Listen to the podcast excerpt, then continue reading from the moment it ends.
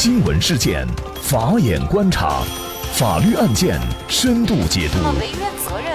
传播法治理念，解答法律难题，请听个案说法。大家好，感谢收听个案说法，我是方红。那今天呢，是我们二零二零年的春节以后的第一期节目啊，在这里也给大家拜一个晚年。我们很多人都一直在关注呃目前的这个疫情，所以呢，我们节目呢也一起呢跟大家来做一些普法跟疫情相关的一些法律问题。那么今天呢，我们就先来关注，因为隐瞒症状和人群接触，警方以涉嫌危险方法危害公共安全罪立案侦查。那么这个事儿呢，就是发生在青海西宁市啊，这也是首例因为隐瞒自己的症状，最终啊被公安机关追究刑责的这么一个案件。那么具体情况呢，我们先一同来了解一下。经公安机关的初步侦查呢，西宁市的一个村的村民苟某，那么他是长期在武汉务工，最近呢，他返回西宁以后呢，拒不执行西宁市新型冠状病毒感染肺炎疫情防控处置工作指挥部关于重点地区人员需向社区村。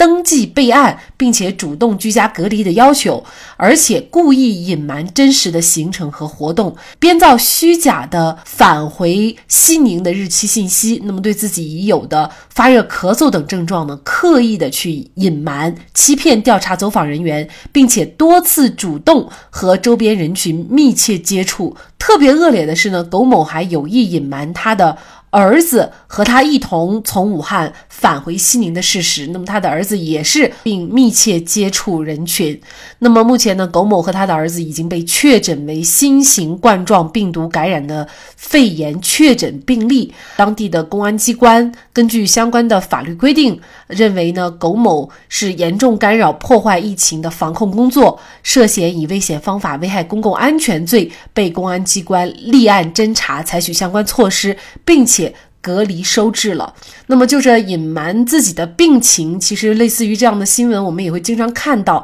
呃，什么情况下它会构成犯罪？就这相关一系列的法律问题啊，我们今天就邀请云南省律师协会刑事专业委员会副主任、云南大韬律师事务所主任王绍涛律师和我们一起来聊一下。王律师您好，主持人好，听众朋友大家好。应该说，这个最近一段时间以来呢，除了苟某以外，哈，其他的城市，比如说，呃，徐州公安局在二月二号也通报了一名男子张某，他呢是从武汉返回徐州以后呢，出现发热症状，并且前往社区卫生站就诊，在徐州发布关于相关。肺炎疫情防控工作的通告，并且启动了突发公共卫生事件一级响应以后呢，这个张某是隐瞒到过疫区并有发热的情况，仍然前往徐州市的多处公共场所和不特定的人群有接触，所以呢，呃，目前呢，张某呢，他也是以危险方法危害公共安全罪被立案了。那同时呢，在云南啊，就在昨天也有这样的消息出来，也有人呢是因为这样的一个罪名。被立案，那么具体到底什么样的行为能够构成或者是涉嫌以危险方法危害公共安全罪？王律师，请给我们介绍一下。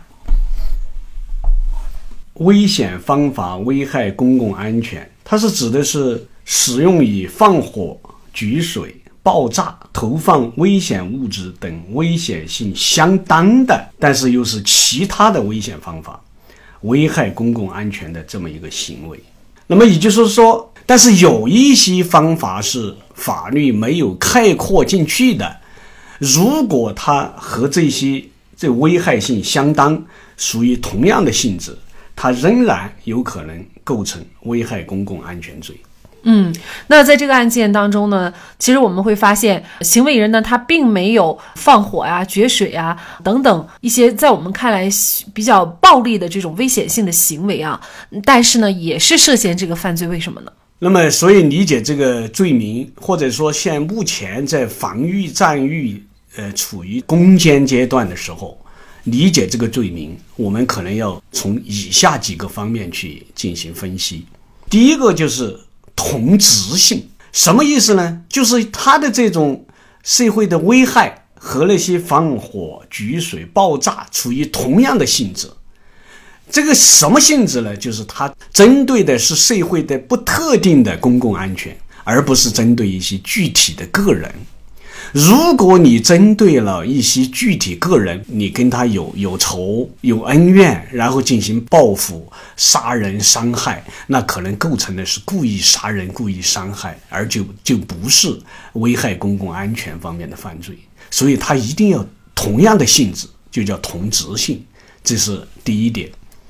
第二点呢，就是它还要有相当性。什么叫相当性呢？它的这种危害和这个。举水、爆炸、放水这些危害性是相当的，所以，我们结合现在的目前的这种形势，为什么这些患者违反了国家的这些规定，会隐瞒了一些事实，甚至于还在的一些公共场所的出入，要把它和这个举水、爆炸这些相提并论，说明了我们现在这种防御形势的严峻性。第三一个呢，就是。我们这些所有被立案的这些犯罪嫌疑人，实际上我们说他是要故意去传播这种疾病，要为了报复这种社会，其实他并不见得。这里面这就有一个问题，他有没有故意？因为我们所谓的危害公共安全的犯罪，它一定是一个故意的犯罪。这里面实际上是一个误区的问题。他虽然没有直接的故意想要传播这种疾病，但是他隐瞒自己的这种行程，然后隐瞒自己这这些日程，然后不向有关部门进行报备，那么实际上他是处于一种放任态度。那么这种放任态度，其实他也是在我们法律上，他也是属于一种故意。他叫什么故意呢？间接故意。它也是一种故意的一种形态。第四一个方面呢，就说，哎，这些人他虽然感染了，已经确诊了，那么他是否真正的已经把这个疾病传播出去呢？如果没有传播出去，他构不构成犯罪呢？呃，这里面仍然是一个问题。那么是什么问题呢？就是说，我们的这个危害公共安全，它是一个行为犯罪。你只要实施了这种行为，它就可能构成犯罪，而不需要结果的发生。也就是说，它不是结果犯，而是行为犯。但事实上的话，其实还有一个罪名，它叫过失以危险方法危害公共安全。那么这种状态的话，它的主观上就完全是一种过于自信，或者是疏忽大意，是这种状态。它既不是直接的故意，也不是一种放任，就是啊，管你传不传染，我无所谓。他不是这种放任状态，而是过于自信了。那么，但是这种犯罪呢，他就必须要以危害后果为前提，也就是说，它是一种结果犯。它的结果就是，比如说，在这个本案探讨的这种情形当中，就是它确实造成了传染病的扩散。而且造成传染病的扩散以后，还造成了不特定的多数人的，比如说重伤、死亡或者公司财产遭受了重大的损失。也就是说，已经有了这种结果发生了，那么即便他这个主观上是一种过失状态，可能也会构成犯罪。你认为自己不会传染病，你自己没有得病，盲目的自信，或者呢，在这个日常生活当中不注意防范措施。呃，有这些过失的这个发生，从而导致了这种传染病的扩散，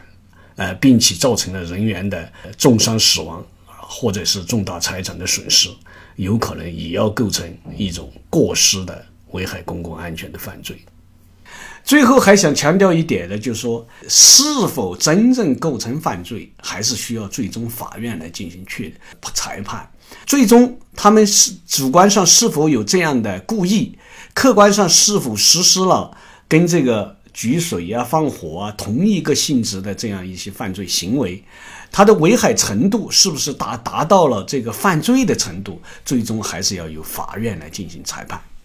那其实这个案件呢，具体在主观上怎么来认定作为行为人他到底是不是故意要去呃传播这种疾病，这个怎么来推断是非常关键的。比如说有些人呢，他虽然有过接触史，但是他也没有任何症状，在这种情况下呢，去公共场所，可能主观上他并不一定见得是故意的，这个又能否来认定他构成犯罪呢？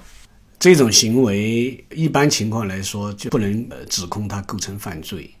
但是呢，他违反了政府的一些特殊时期的一些通告、一些命令、一些规定，在这种情况下，有可能是违反治安管理处罚法的。呃，但是如果他有明显的基本上一些症状，呃，然后他又违反了一些通告。同时，他有可能还故意去捏造一些事实，故意让这个我们的这个防御部门呃失去这种控制或者失去这种监控。在这种情况下，有可能就会构成刑事犯罪，因为他也有放纵或者叫这个呃放任的这么一个故意在里面的话，有可能就会构成犯罪。那么我们来看一下哈，其实这个隐瞒症状，包括自己的地区接触史的这个情况啊，并不是非常少。那么尤其在最近呢，很多地方呢，有一些去过武汉的人，他都会在上报的时候隐瞒自己跟武汉有接触史哈。那么可能他会出于各种的目的，所以呢，也就在二月三号，天津市的公安局就处罚了一例这样的女子。在二月二号，那么外省来到天津的刘某某，那么他就没有。如实提供他和来自疫区人员接触史啊，故意隐瞒，所以呢，最后公安机关对他进行了一个行政拘留的一个处罚。那么也就是说，即便你没有症状，但只要你去跟来自疫区的人员有接触，或者是说只要你有症状了，但是呢，你也隐瞒自己的一些病情，这些都有可能是触犯法律，会被进行相应的这种处罚的，是吗？对，其实它就是在治安管理处罚法上是明确有规定的。这个规定是怎么规定呢？它的第五十条的第一款就是，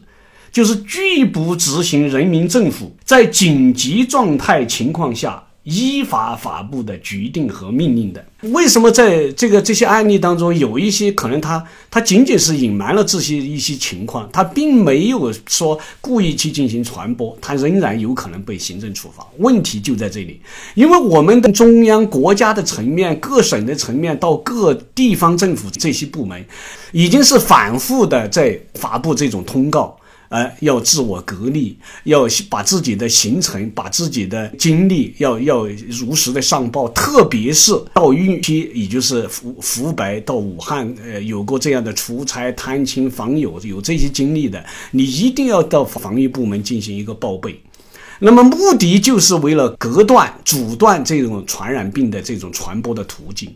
那么在这种情况下，我们的通告在反复的在告知、在通知各个社区、各个居委会、各个的小区的楼楼道都在张贴的情况下，你仍然在违反，那显然你就可能是违反了这个治安管理处罚法的这个规定。如果你还有其他的一些行为啊，有一些放纵，甚至于有一些直接故意的行为在里面，那就有可能涉嫌犯罪了。所以说呢，现在呢，不同于以往啊，应该说目前是处于一种非常。常关键的阶段，一些隐瞒，无论你是出于什么目的的隐瞒啊。但是呢，在这个时期，他就是会受到法律的这种追究的，而且也是有呃明确的法律依据的。在一月底的时候呢，公安部呢，它以及各地公安也陆续发布了一些严厉打击的各类涉疫违法行为的一些通告。比如说呢，对于已经感染或者是疑似新型冠状病毒的病人，拒绝执行卫生防疫机构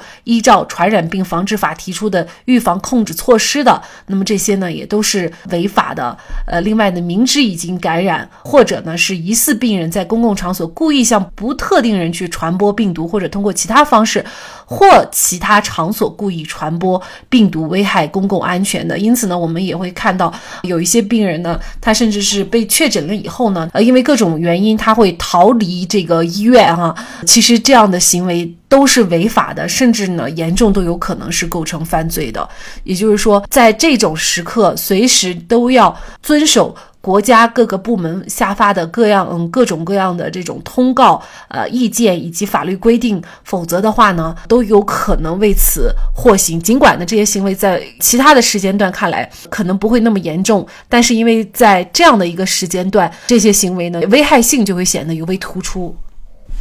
其实这个就是主持人谈到的紧急状态。我们目前整个国家就处于一种紧急状态的情况下，有可能你自己说你不是想去故意去传播，你也不知道自己是否已经传染了或者说感染了这种疾病。但是现在我们政府部门的这些通告命令，这个你总总知道吧？在你知道这些决定，在知道这些命令、知道这些通告的情况下，你仍然故意去违反，这就是你的主观上的一些故意的状态了。其实我们也知道，新型冠状病毒呢，它的一个特点呢，就是家庭传播。那么一个家庭只要有一个人抱有侥幸心理，这一家人都有可能跟着遭殃啊。那么在新冠肺炎病毒具有凶猛、扩散性强的特点下呢，一个人的行为，它其实影响的不仅仅是一个家庭，而是生活在你周围的所有的人，更关系着此次决战疫情的成败。那么在这里也再次提醒大家，一定要做到配合遵守各级政府的相关规定。以危险方法危害公共安全罪的最高刑期是死刑，况且最严厉的惩罚都挽回不了，因为你的故意或者是疏忽造成的损失。好，在这里再一次感谢云南大韬律师事务所主任王绍涛律师。那么，大家如果想获得我们节目的图文资料，欢迎您关注“个案说法”的微信公众号，在历史消息当中就可以找到这期节目的全部图文资料。大家在生活工作当中遇到一些法律问题呢，也欢迎大家向我们进行咨询。您可以添加幺五九七四八二七四六七这部手机号码的微信号，就可以找到我们。他们都非常的资深、专业和负责任。感谢您的收听，我们下期节目再见。